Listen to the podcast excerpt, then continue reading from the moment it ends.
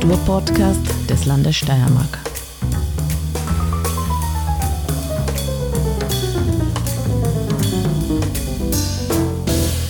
Herzlich willkommen beim Kunstfunken, dem Kunst- und Kulturpodcast des Landes Steiermark. Mein Name ist Werner Schander und ich habe heute zu Gast bei mir Klaus Kastberger, Leiter des Literaturhauses Graz, Professor an der Germanistik, Leiter des Franz-Nabel-Instituts und frisch gebackener Staatspreisträger äh, für Literatur. Herzlichen Glückwunsch zum Staatspreis für Literaturkritik, so heißt es 2023. Ähm, und vielen Dank, dass du dir die Zeit nimmst. Ja, hallo, vielen Dank für die Einladung. Wir wollen über 20 Jahre Literatur aus Graz sprechen, über österreichische Literatur, wie sie Ende April bei der Buchmesse in Leipzig ähm, präsentiert wird, wo, das, wo Österreich Gastland ist. Zuerst aber die Frage an dich als Germanistikprofessor. Ähm, wie bist du zur Literatur gekommen? Gab es da ein Erweckungserlebnis? Gab es ein Buch, wo du dir gedacht hast, boah, das kann was, was ich bisher nicht so ähm, erlebt habe? Ja, das hat sich bei mir eigentlich im Deutschunterricht in der Mittelschule abgespielt. Ich hatte das Glück, so auf eine neue Lehrergeneration zu treffen, die von Kreisky geprägt war, die demokratische, liberale Ideen hatte, wo es auch üblich war, über etwas zu diskutieren, unterschiedlicher Meinung sein zu können. Das war in meinem Elternhaus überhaupt nicht üblich. Äh, da hat es eigentlich keine Debatten gegeben und das hat mich natürlich wahnsinnig fasziniert und ich war diesem äh, Deutschlehrer eigentlich verfallen. Äh, es hat mir auch immer unglaublich Spaß gemacht, Gedichte zu interpretieren und irgendwie so verschiedene Meinungen aufeinander treffen zu sehen. Und das eigentliche Erlebnis war dann die Entdeckung von Peter Handke und von komplizierten frühen Stück Kaspar. Äh, und das ist ja so eine Sprachfläche, wo ein Mensch gefoltert wird und herangezüchtet wird durch die Infiltrierung durch Sprache. Und da bin ich mit der damals üblichen äh, Frage, was wollte der Autor uns sagen, völlig gescheitert. Und das hat mich unglaublich fasziniert, äh, irgendwie zu diesem Stück auch etwas sagen zu können. Ich bin dann mit diesem Text, das war so eine große Surkamp Literaturzeitung, die waren riesig groß, die habe ich in der, in der Bibliothek, in der Schulbibliothek gefunden, bin ich in den Toskana-Park gegangen, dort wo dann später das Thomas Bernhard Archiv in Gmunden äh, etabliert worden ist und habe wochenlang mit diesem Stück gearbeitet und habe das Gefühl gehabt, ich muss da jetzt, es muss mir was einfallen. Und das war für mich so ein neuer Kontinent, der da irgendwie sich eröffnet hat. Mhm. Ja, ähm, eigentlich die Beschäftigung mit Handke zieht sich ja durch bis hin jetzt zum Buch, was da äh, das neu erschienen ist, alle Neune zehn Aufsätze zur österreichischen Literatur. Da ist ja ein Aufsatz drin, der sich eben mit Peter Handkes Stücken mhm. und äh, ihrer, ihrer ähm, womit befasst? Mit ihrer Sprachaffinität? Ja, eigentlich mit ihren textlichen Qualitäten. Also ich glaube, der Handke ist ja kein äh, Theaterautor, in Wirklichkeit ist ein Textautor mhm. und die Regisseure mühen sich halt ab mit diesen Texten. Aber ich glaube, es sind einfach wirklich Texte ja, im hm. klassischen Sinn des Wortes. Also Dramaturgie hat er überhaupt keine Ahnung, null irgendwie. Ne? Das muss man, müssen halt die anderen machen dazu. Genau, ein Textautor und Handke ist auch ein Genie der Titel, oder? Ja, selbstverständlich, wie viele andere Autoren auch. Thomas Bernhard war auch ein Genie der Titel Beton. Also was ja. gibt es besser als für einen Titel als Beton? Ne? Das ist ganz grandios. Mhm. Du bist 1963 in Gmunden geboren, äh, in Oberösterreich aufgewachsen, hast dann an der Uni Wien Germanistik und Geschichte studiert, äh, hast ein Jahr lang als Lehrer gearbeitet. Ähm, du hast eine Diplomarbeit geschrieben über Konrad Bayer und eine Dissertation bei Wendelin Schmidt-Dengler. Du hast mir erzählt über Friederike Mayröcker. Das sind zwei eher ähm, rebellische Autoren, äh, ähm, schwerer zugänglich, ebenso gleich wie Handkes Kasper nicht auf Anhieb zu verstehen, also nichts, was man so zur Unterhaltung nebenbei liest, sondern was man sich mit Gewinn erarbeiten kann. Wie schaut es jetzt aus, wenn du äh, junge Studierende siehst an der, an der Universität? Wie ist, da die Leseerfahrung, das, das Vorwissen? Was lesen die Leute, die jetzt an der Uni Germanistik studieren? Also es ist keine vordringliche Intention, äh, in die Schule als Deutschlehrer oder Deutschlehrerin zu gehen, um dort Literatur zu machen. Also die Motivation, Deutschlehrer, Deutschlehrerin zu werden, ist bei weitem nicht äh, an erster Stelle Literatur. Das läuft so nebenbei mit. Mhm. Es ist auch ein bisschen ein Zufall, was man in der Mittelschule gemacht hat, weil es ja heute von den Lehrern und Lehrerinnen völlig selber abhängig ist. Man kann Literatur machen, man kann Sachtexte machen, das bleibt jedem äh, selber vorbehalten. Und äh, ich mache aber die Erfahrung, dass an der Uni, und wir haben ja so eine Konstruktion mit dem Literaturhaus um unmittelbar da dran. Also wir können ja auch lebendige Autoren bieten und äh, ein lebendiges Gegenwartsliteraturprogramm, dass sich die eigentlich schon relativ einfach äh, in, äh, interessieren, äh, interessieren mhm. dann wieder. Also dass man, mhm. wenn man sie mit der Nase drauf stößt, dann haben die auch großes Interesse, sich wieder mit Literatur, auch mit Gegenwartsliteratur, speziell auch mit österreichischer Literatur zu beschäftigen. Und äh, ich habe eigentlich noch nie gehört, dass das irgendwie eine Mühsal gewesen wäre. Also die mhm. sind eigentlich alle relativ glücklich, wenn sie dann in diese Zusammenhänge bei uns geraten am Institut. Mhm. Ein so ein Format, das ihr im Literaturhaus betreibt, das, unter, das von dir eingeführt wurde oder in deiner Zeit als Leiter des Literaturhauses, ist diese Literaturshow Roboter mit Senf.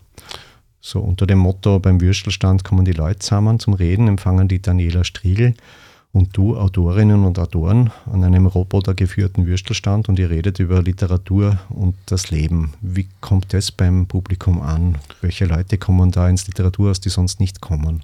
Also das kommt wirklich sehr, sehr gut an und da erreichen wir auch Leute, die wir sonst niemals erreichen würden, nämlich die ganz jungen, äh, kreative Szene von Graz, die dann aber auch nicht wegen uns und wegen der Literatur kommen, sondern die kommen, weil äh, diese Performance-Gruppe das Planetenparty-Prinzip halt das Setting macht und das mhm. rundherum macht. Mhm. Und es ist aber jedes Mal wieder eigentlich faszinierend zu sehen, diese kreative Masse, die da, die da herrscht. Mhm. Also da öffnen wir wirklich sozusagen das Haus für ganz andere äh, Gruppen. Das passiert übrigens nicht nur bei dem Format, wir kooperieren auch äh, mit einem Poetry Slam Veranstalter aus Graz bei einer, bei einer Reihe, die heißt äh, Städte Battle. Da treten die Poetry Slammer von Graz dann immer gegen andere Städte oder neulich gegen ein ganzes Land, gegen die Schweiz an. Und auch da kommen Leute ins Literaturhaus, die sich dort sonst nie verirren würden. Und es ist ausgebucht, weil sich solche Dinge dann aus zwei Seiten speisen. Also unser Publikum findet es faszinierend, immer was anderes zu sehen. Und die, die von außen kommen, kommen dazu. Also das ist dann eigentlich immer erstaunlich für beide Seiten, für beide Veranstalterseiten, dass wir das Publikum nahezu verdoppeln, indem wir diese Synergien suchen und, und den Ort Literaturhaus eben dann auch anders besetzen, weil es natürlich prinzipiell ein hochkultureller Ort ist. Wir können machen, was wir wollen. So blöd kann unsere Show gar nicht werden, dass es trotzdem ein hochkultureller Ort ist, den auch manche schätzen. Also der Dirk Stermann zum Beispiel kommt unglaublich gern zu uns mit seinen literarischen Büchern, weil er dann die Nobilitierung als richtiger, echter Autor in einem echten, richtigen Literaturhaus erfährt. Und das ist schon etwas, was man auch bedenken muss. Also diese Wirkungsweise des Ortes, die mhm. einen, einen, unglaublichen Einfluss auf das hat, was, was möglich und was, was, was, was, was, man, was man machen kann. Und das hat man ja auch gesehen jetzt, als der Ort geschlossen war über, mhm. während der Pandemie. Also dass natürlich eine Zoom-Konferenz und eine Internetveranstaltung niemals das sein kann. Ich meine, es ist ja ein, äh, hat ja Gründe, warum es Literaturhäuser als gemäuerte Räume gibt irgendwie. Mhm. Nicht? Also diese Räume sind wirklich nötig, äh, damit dort das stattfinden kann, was wir uns vorstellen, was, was, was, was sein soll. Mhm. Das Literaturhaus Graz wurde 2003 gegründet im Jahr der Europäischen Kulturhauptstadt. Es feiert heuer sein 20-jähriges Bestehen. Unter dem Übertitel Räume der Literatur findet jedes Monat ein Lounge-Gespräch statt mit Autorinnen und Autoren. Am 24.04 ähm, zum Beispiel über junges Publikum und ähm, was wie notwendig ähm, Schreibwerkstätten, Workshops für Kinder und Jugendliche sind. Ähm, welches Konzept steht hinter diesen Lounge-Gesprächen? Also wir haben ja, jeder, der das Literaturhaus kennt, weiß, dass wir haben einen riesigen Saal im Vergleich zu anderen Literaturhäusern. Da gehen 250 Leute rein. In den letzten Monaten und Wochen haben wir den auch immer wieder äh, voll gefüllt gehabt bei vielen Veranstaltungen. Und das ist natürlich kein Raum, wo man wirklich mit dem Publikum oder wo man miteinander dann äh, groß in Kontakt treten kann. Also das sind repräsentative Veranstaltungen, da sind zwar ein paar Fragen zugelassen, aber es ist keine wirkliche Auseinandersetzung möglich. Und wir haben das Gefühl gehabt, auch aus der Pandemie kommend, also es gibt in Graz ein großes Bedürfnis auch der kulturellen Szene, für uns speziell der Literaturszene, miteinander wieder ins Gespräch zu kommen oder vielleicht überhaupt erstmals miteinander ins Gespräch zu kommen. Deshalb haben wir gedacht, wir nehmen einen kleineren Raum, unseren Lounge-Bereich, da passen 30, 40 Leute rein. Und dort kann man dann nachher auch ein Buffet anbieten und dort kann man wirklich informell ins Gespräch treten. Und dort versuchen wir, die äh, wesentlichen Player der, der, der Grazer Literaturszene Kulturszene, Veranstalter, Institutionen, Vereine, auch Autoren, zugezogene Autoren, hier aufgewachsene Autoren, miteinander in sechs solchen Gesprächsrunden äh, miteinander sozusagen in den Dialog treten zu lassen. Und das haben wir gestern das zum dritten Mal gemacht und es fasziniert, äh, es, es funktioniert äh, perfekt, weil die Leute wirklich ins Reden kommen und teilweise auch Gespräche stattfinden, die man sonst in der Stadt nicht kennt, weil ja die Literatur anders, als man sich das vorstellt, nicht ein permanenter Haufen von Leuten ist, die sich immer treffen, sondern es sind Zufälligkeiten. Es zerfällt auch in verschiedene Öffentlichkeiten in, in so einer Stadt wie, wie, wie Graz. Ich meine, Literatur hat einen unglaublich hohen Stellenwert hier, das habe ich sofort gemerkt, aus Wien kommend. Ich meine, wahrscheinlich einen viel stärkeren, mit medial wahrgenommenen Stellenwert, auch aus, aus Wien. Graz ist eine Literaturstadt seit alters her, aber auch aktuell. Mhm. Und äh, eigentlich gelingt das ganz gut und alle sind sehr froh darüber, in so einer freieren Form etwas zu tun zu haben miteinander, ohne dass jetzt einer gleich auftreten muss und die anderen sind alles das Publikum. Es ist eine gleichwertige Sache mhm. und ich finde, und wir, und solche Sachen haben wir gesagt, sowas wollen wir auch ins, ins Netz bringen. Das zeichnen wir auch auf, wenn mhm. es etwas Spezifisches ist, was nur hier stattfindet. Mhm. Wir wollten nicht jede Lesung streamen, aber das ist etwas, was man sich dann auch auf YouTube anschauen kann und was dann auch dokumentiert wird. Mhm. Ähm, gestern hast du gesagt, also wir äh, sind jetzt, sprechen gerade Ende März und gestern war die Veranstaltung mit Nava Ibrahimi, Valerie Fritsch, Ceswat Karahasan, Omar Kir Alanam und Andrea Stift-Laube und das Thema war sozusagen Graz als äh, zweite Heimat für Literatur. Mhm. Äh, Ende April findet dann die Veranstaltung zur Jugendliteratur oder zur, zur sagen wir, junge Wege zur Literatur, wäre der Überbegriff vielleicht mit Georg Bidlinski, Martin Ort, Michaela Reitbauer, Angelina Schallerl und Lisa Maria Wagner statt, oder Angelina, am 24. April. Ja, du hast seit 2015 die Leitung des Literaturhauses der Stadt Graz inne und die wiederum ist verknüpft auch mit der Leitung des Franz-Nabel-Instituts an der Uni Graz, einem Archiv für steirische Literatur. Ähm, in deiner literaturwissenschaftlichen Arbeit, also auch in diesen Aufsätzen von alle neune, zehn Aufsätze zur österreichischen Literatur, die im Sonderzahl Verlag ähm, erschienen ist, diese Sammlung, befasst du dich mit Archiven, zum Beispiel mit dem ungeordneten Chaos, das die Friederike Mayröcker hinterlassen hat, oder mit dem Archivschrein, den der Gerhard Rühm zur Wiener Gruppe angelegt hat, um überhaupt diese, diesen Nimbus der Gruppe äh, zu institutionalisieren. Ähm, du hast vorher auch erwähnt, das Thomas Bernhard Archiv in Gmunden. Was fasziniert dich am literarischen Archiv? Das nimmt einen ganz zentralen Stellenwert in deinen Aufsätzen ein. Ja, es ist die Frage, wie man sich überhaupt Literatur erklärt. Ne? Im Augenblick ist ein Buch erschienen von Moritz Basler, das heißt Populärer Realismus, und der sagt im Prinzip, Literatur entsteht, indem der Autor, die Autorin sich mit der Wirklichkeit auseinandersetzt. Und wenn das sozusagen in einer standardisierten Form erfolgt, dann ist das Realismus. Ja? Und dann sagt er auch, diese Realismen heute sind populär. Mhm. Und jetzt frage ich mich, ich habe einen völlig anderen Ansatz, weil ich glaube nicht, dass sozusagen äh, Kunst und Literatur im unmittelbaren Austausch von Realitäten, Wirklichkeiten und Autoren entsteht, sondern dass das wesentlichste Medium das Medium ist, mit dem der Autor oder der Künstler arbeitet. Und in, dem Fall ist es ja die Sprache. Die Sprache ist aber jetzt anders als der Reich Ranitzky vielleicht hat. Die Sprache, es kommt auf die Sprache an, hat er immer gesagt. Ne? Aber die, die Sprache, das hat mich so fasziniert, weil ich jetzt seit, seit 30, 40, 30 Jahren in Archiven mich bewege, das kann man alles sehen, das ist alles materiell, das sind alles Berge von Papier. Also das, da ist etwas in Bewegung, da bewegt sich etwas. Und ich habe so das Gefühl äh, gewonnen in meiner langjährigen Tätigkeit, auch zur Interpretation von Literatur, dass die spezifischen Eigentümlichkeiten von Literatur, also was sie so eigensinnig macht, was im Spezifischen auch die österreichische Literatur anders macht als die bundesdeutsche, das kann ich sehr oft im Archiv ablesen. Das sehe ich im Thomas Bernhard Archiv, das sehe ich bei Friederike Mayröcker, das sehe ich in dem Chaos, das bei Peter Hand geherrscht. Das sind die Werkstätten und dort ist erklärbar, wie Literatur aus eigengesetzlichen Formungen äh, sich entwickelt. Und das finde ich auch ganz wichtig. Das ist für mich immer die stärkste Literatur, die eigensinnig ist und die ihren eigenen Produktionsprozessen gegenüber Verantwortung übernimmt. Nicht die Literatur, die jetzt, äh, äh die, die, die jetzt äh, die jetzt äh, die Klimakrise löst, weil die Politik das nicht schafft. Nicht? Also äh, die Politik will immer von der Literatur etwas, wenn sie selber etwas nicht mehr kann. Ja, dann sind die Forderungen. Sagt uns was zum Krieg in der Ukraine, sagt uns was dazu, wir kommen nicht mehr weiter irgendwie.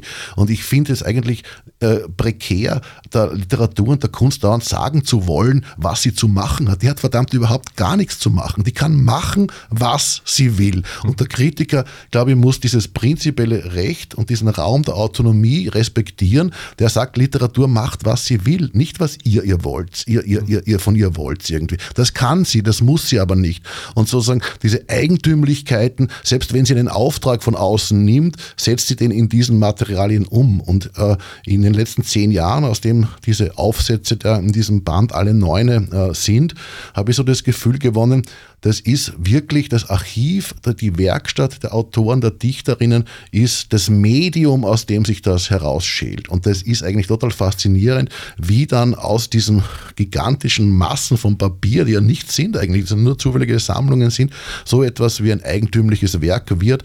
Und ich habe so das Gefühl, das darf man nicht außer Acht lassen, wie dieses Wachstum dieser einzelnen Werke aus einem Gesamtzusammenhang Archiv wird. Und bei Autorinnen wie Friederike Mayröcker, wo sie wirklich schwierig ist zu sagen, was will die Frau eigentlich? Also die, die entwirft eine poetische Welt und das hat mich immer total fasziniert, äh, dass da einfach ein, ein völlig anderes Tableau entworfen wird. Die hat sich ja die Welt zusammengedichtet, so wie sie sie wollte. Da haben ja auch so Prozesse sich. Da hat Alter keine Rolle mehr gespielt. Da konnte sich eine 90-Jährige in einen 17-Jährigen verlieben. Also das waren ja unglaublich starke Welten, aber die sind erklärbar aus diesem Chaos heraus. Mhm. Und die, die Mayröcker, hat, äh, gibt es einen grandiosen Film über sie, das Schreiben und das Schweigen von Carmen Tatarotti. Ja, die hat ja keinen Platz gehabt für eine Kamera, die musste mit einer kleinen Handkamera durch, Ton und, und, und Licht war dann nicht möglich.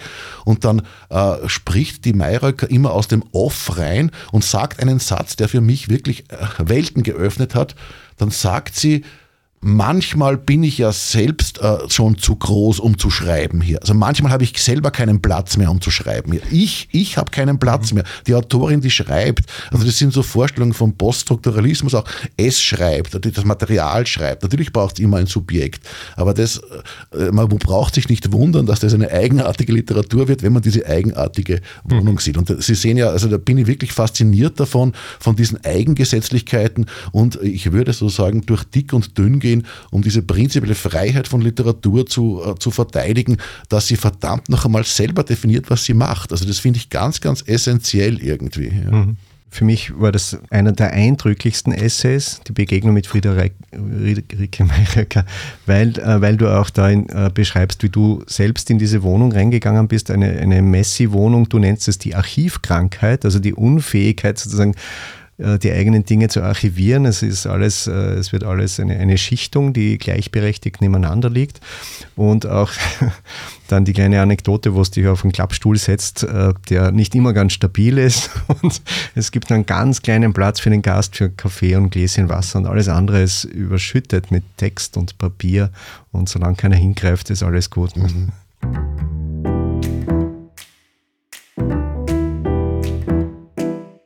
Wirst du dir zum 20-jährigen Bestehen des Literaturhauses selbst einen Veranstaltungswunsch erfüllen? Eine Lesung, ein Symposium? Und wenn ja, was wäre es? Eine Seance mit, äh, Karl, äh, mit Konrad Bayer oder Öden von Horvath, dessen Werk du ja äh, kritisch mit herausgibst? Es ist lustig, also als ich nach Graz ans Literaturhaus gekommen bin, 2015, habe ich plötzlich den Konrad Bayer da herumstehen gesehen. Also es gibt den Bayer im Literaturhaus Graz als Pappfigur irgendwie. Irgendwie in irgendeiner Ausstellung ist der mal mannshoch gemacht worden ja. und steht da herum. Und man dachte, ah, da bin ich richtig, wenn, wenn der da ist.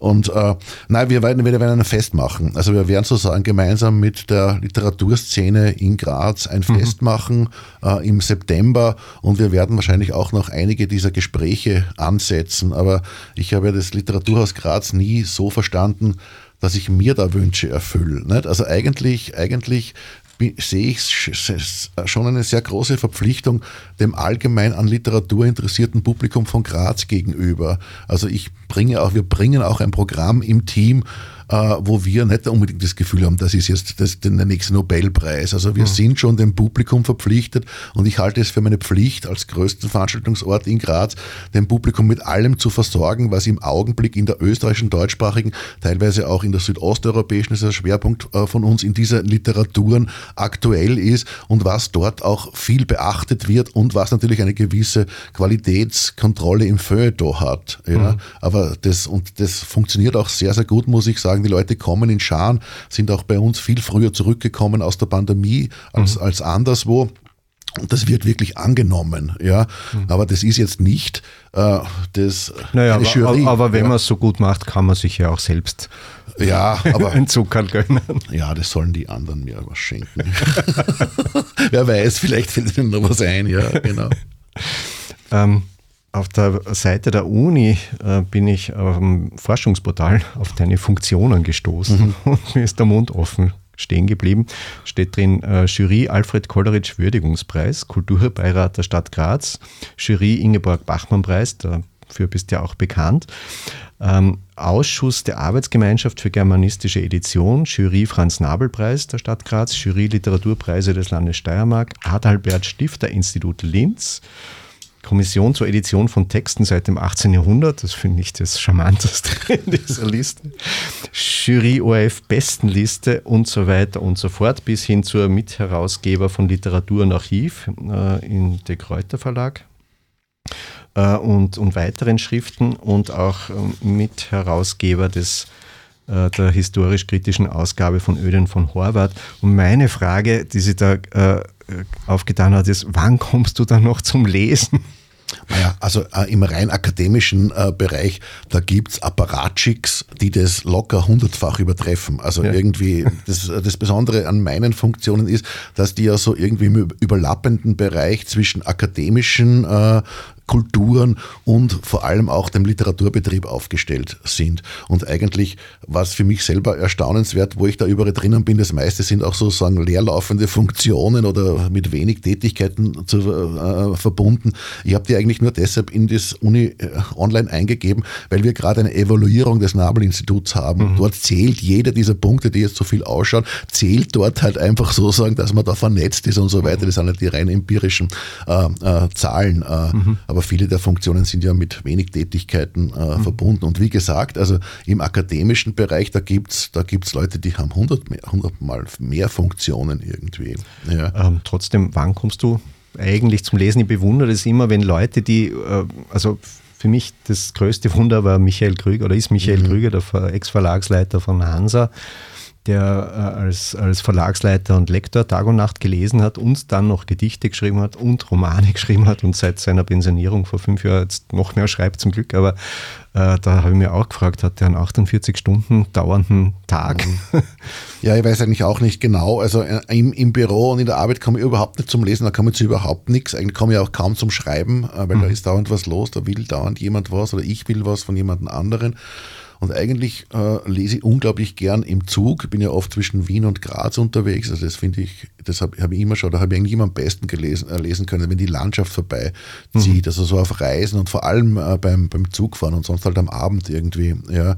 Und man muss halt irgendwie auch äh, sehr, sehr zum, zum konzentrierten Leser werden. Ja. Mhm. Hast du einen Ausgleich zum Lesen? Naja, ich gehe spazieren und wandern und äh, solche Dinge, das ist auch ganz, ganz wichtig eigentlich. Mhm. Ja. Kommen wir zur Buchmesse in Leipzig, wo Österreich das Gastland ist. Und die österreichische Literatur steht im Rampenlicht. Du bist da auch mit mehreren Veranstaltungen vertreten. Dein Buch Alle Neune wird präsentiert am Samstag, am Vormittag, mhm. ich gesehen. Dann stellst du vor den ähm, Egon Christian Leitner, äh, bist äh, in einem Gespräch über die Marianne Fritz auch ähm, ähm äh, involviert oder moderierst es, co-moderierst es. Und äh, ihr stellt mit dem Literaturhaus auch eine Ausgabe von Roboter mit Senf auf die Bühne.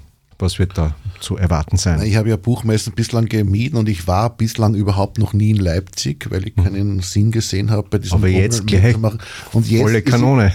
die Katja Gasser halt, halt halb Österreich dann nach, nach, nach, nach Leipzig eingeladen. Und mhm. man dachte, wenn man schon dort ist, dann kann man gleich viel machen.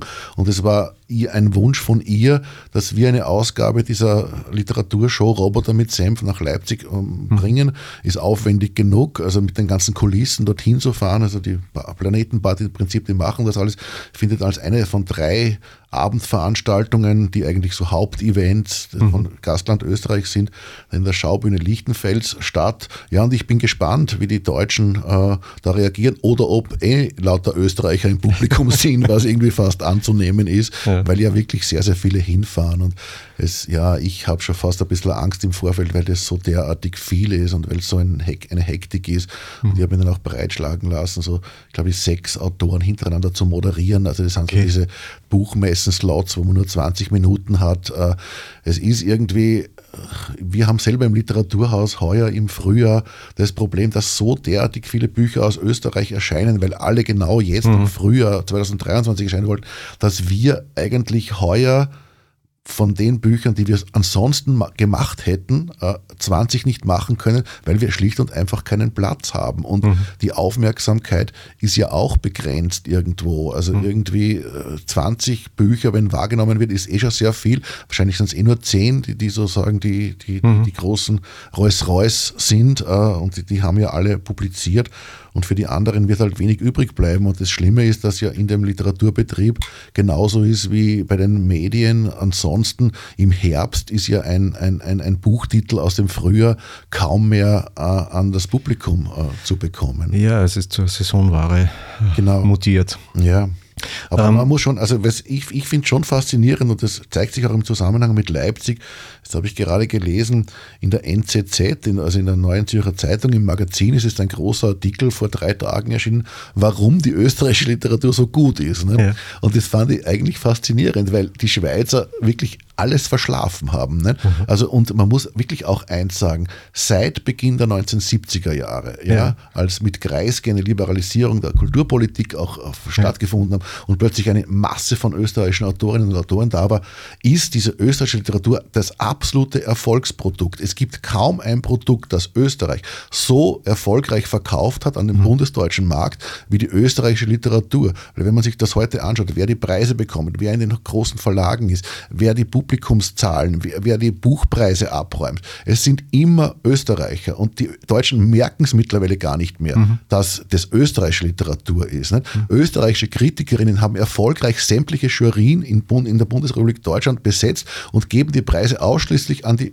also es war ein riesiges Erfolgsmodell. Und jetzt 60 Jahre später kommen die Schweizer drauf, ja. hey, und was ist bei uns passiert? Ja. Die Schweizer Literatur, danach kräht kein Hahn. Also man sieht, mhm. aber, aber sozusagen, das ist eine legitime Frage zu, äh, zu stellen, warum ist es den Österreichern so gut gelungen? Und, es, mhm. und es hat ja immer das, man hat ja immer das Gefühl, die Österreicher sind so verschlampte Genies und weltfremd und bauen ihre Weltmaschinen da in der Südsteiermark und kennen nicht Mu und Meh sagen und die Deutschen sind argumentativ besser und arbeiten mehr und irgendwie die können kein, kein gescheites Wort über die eigenen Bücher sagen und, und, und, und, und stammeln nur herum. Aber letztlich haben sie es geschafft, unglaublich erfolgreich zu sein.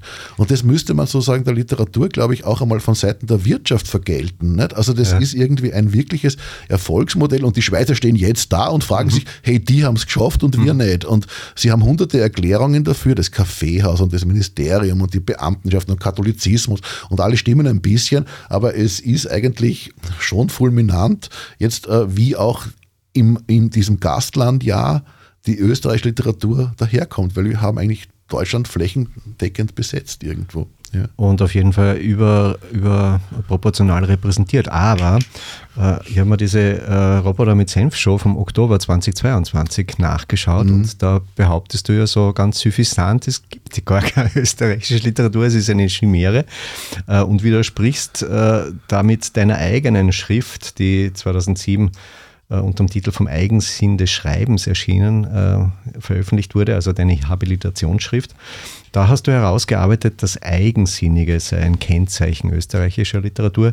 Äh, wie kann man jetzt diese beiden gegensätzlichen Aussagen in ihrer Dialektik auflösen? Ja, man kann sich ja entwickeln. Also es stimmt schon. Also mich hat ab 1990 äh, interessiert, äh, was machen die Merkmale der österreichischen Literatur aus? Warum ist die anders als die bundesdeutsche Literatur? Warum ist die anders als die DDR-Literatur? Welche Mechanismen gibt es da, die in der, in, im Land liegen, im Nationalcharakter mhm. vielleicht, die das Österreichische anders macht? Und, äh, und, äh, und das ist, haben, haben viele, ganze Generationen von österreichischen Germanisten um den Schmidt-Dengler, auch um, um, um die Germanistik in Salzburg und anderswo herausgearbeitet, also Spezifika der österreichischen Literatur. Es gibt hunderte von Publikationen darüber und wir wissen das alles, litaneihafte Sprachreflexion, äh, Umkehrung von Machtverhältnissen in der Beichte. In der Beichte ist nicht der, der die, der, der die Macht hat, der redet, sondern der, der zuhört. Das sei sozusagen eine wesentliche Umdrehung von aufklärerischer, von aufklärerischer Intelligenz. Ja?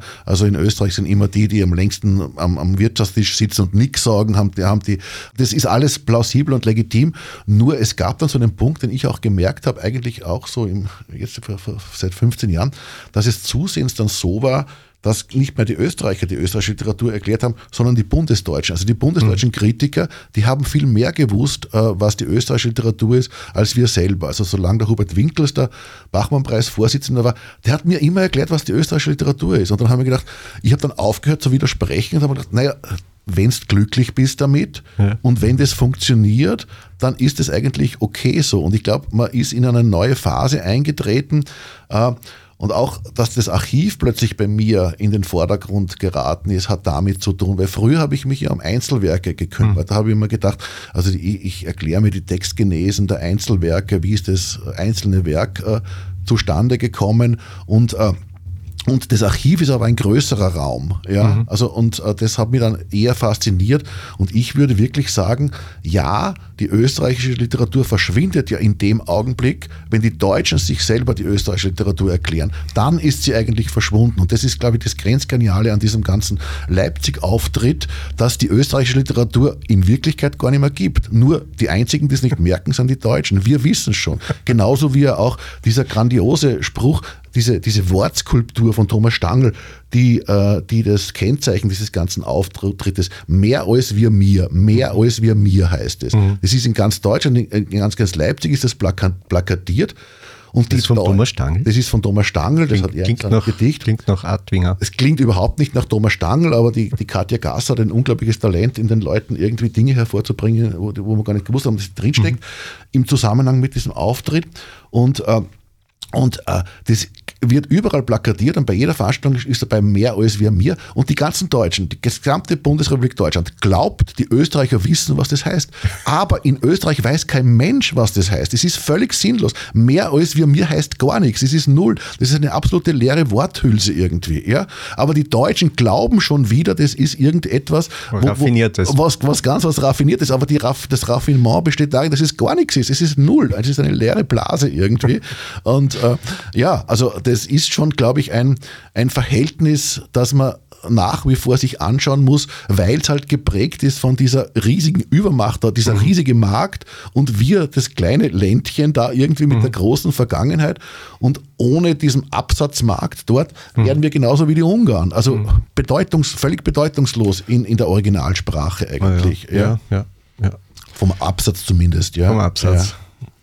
Du hast ja auch erwähnt, dass, ähm, dass einer deiner Lieblingsautoren ein Ungar ist. Äh, ich habe mir den Namen aufgeschrieben. Laszlo Krasnahorkai. Ja, Laszlo Krasnahorkai ist ein grandioser Autor, ein ja. Apokalyptiker, ein ja. Weltuntergangsszenariker irgendwie. Ja. Der war 2022, letztes Jahr beim Literaturhaus. Genau, ja, der hat den österreichischen Staatspreis für, äh, für europäische Literatur bekommen und mhm. äh, da war ich in der Jury damals und mhm. äh, durfte auch die Laudatio halten und das ist ein faszinierender Mensch Mensch. Also der ist auch so ein wirklich absoluter Einzelgänger, der mit Ungarn nichts zu tun haben wollte, schon lang vor Orban Mhm. und äh, der da wirklich ganz äh, in die, Du, die du hast es auch ein bisschen mit den Einzelgängern, oder? Egon Christian Leitner, den du ja zum Bachmann-Preis auch eingeladen hast, ja, ich als finde, Solitär. Ich finde, so Arten von Literatur, die, wo ich nicht sofort eine Reaktionsweise habe, wo ich mich länger damit auseinandersetzen muss, die auch so ein bisschen nicht so marktgängig sind, finde ich interessant. Wobei in letzter Zeit fällt mir auf, dass gerade solche Positionen wie Egon Christian Leitner, Sozialstaatsroman, Tausende, 3000 Seiten, äh, völlig abgedrehte Visionen, ein, ein, ein super Auftreten, eigenwillig, wie nur, wie, wie nur was, dass die dann aber trotzdem trotzdem vom Markt noch wahrgenommen werden können. Das finde ich ganz gigantisch. Ich habe den Egon Christian Leitner zum Bachmann-Preis eingeladen und habe nicht gedacht, dass der irgendwie einen Preis gewinnen könnte dort. Genau der hat etwas gewonnen, weil er so eigenwillig, weil er so anders ist und weil ich glaube, äh, im Markt äh, heute auch so eine Suche äh, danach, danach, sich vollzieht, etwas anderes, zu, irgendwie eine andere Position noch zu haben. Also da ist der Markt eigentlich, einerseits ist er unglaublich konform, weil nur mehr Romane und marktgängige Dinge produziert werden und man genau weiß, ähm, ähm, dass jenseits des Romans glaubt jeder Verlag, es geht nicht. Und dann ist er, ist, er, ist er doch offen genug und breit genug und heterogen genug und in verschiedene Subgruppen zerfallend, dass dann sowas, sowas noch wahrgenommen werden kann. Auch in Deutschland. Ja, der Egon Christian Leitner ist in Deutschland gut rezensiert worden und wa- wahrscheinlich auch mit dem Österreicher Bonus dort gefahren, weil die erwarten sich ja, dass aus Österreich solche Seltsamkeiten daherkommen die aber dann auch schon ankommen, weil der, der Leitner, der hat ja etwas, der konfrontiert die Leute ja so unmittelbar. Dem kommst du ja nicht aus. Das ist ja wie so ein Exe, Exe Homo irgendwie und dem, dem kommst du nicht aus, weil er, genau, weil er was will irgendwie und weil er dich nicht auslässt. Das ist großartig. Ja. Ich erinnere mich an seinen Vorschlag, wo er quasi so in die Autorenrunde hinein vorgeschlagen hat, wie- wäre es, wenn wir uns alles teilen, ja? was da zu Ja. gewinnen gibt, dann hätte jeder was davon. Ja. Und ich fand das eigentlich einen sehr äh, subversiven Ansatz, äh, aber auch dann eben sehr konkret sozial gedacht. Das Mhm. hat mich getriggert irgendwo. Ähm, in Leipzig bei Robert mit Senf ähm, habt ihr, also der Daniela Striegel und du, die Raffaela Edelbauer und Marie Gamilschek im Gepäck und auch einen ähm, Auftritt vom Nino aus Wien.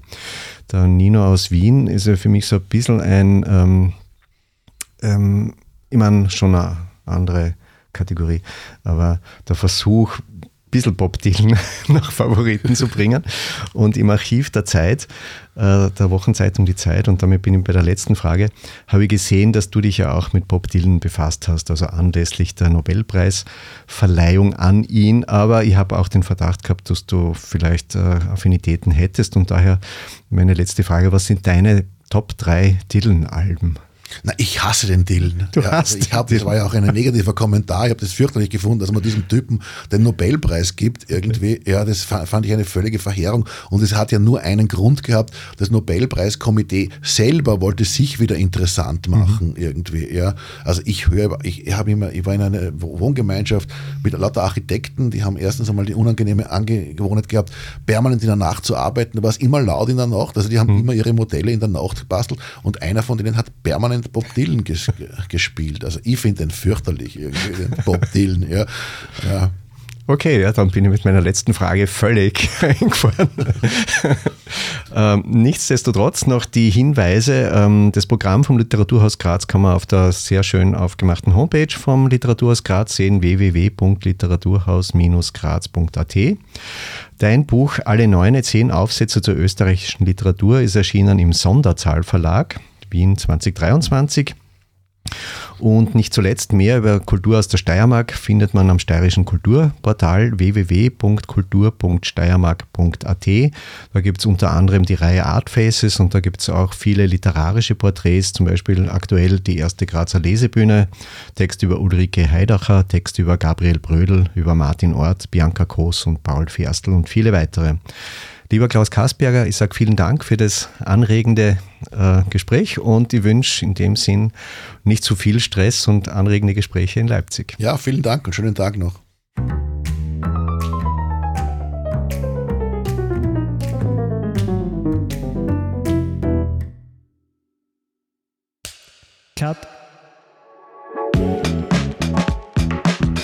Und wer hat's? Produziert das Pod deine Podcast-Agentur.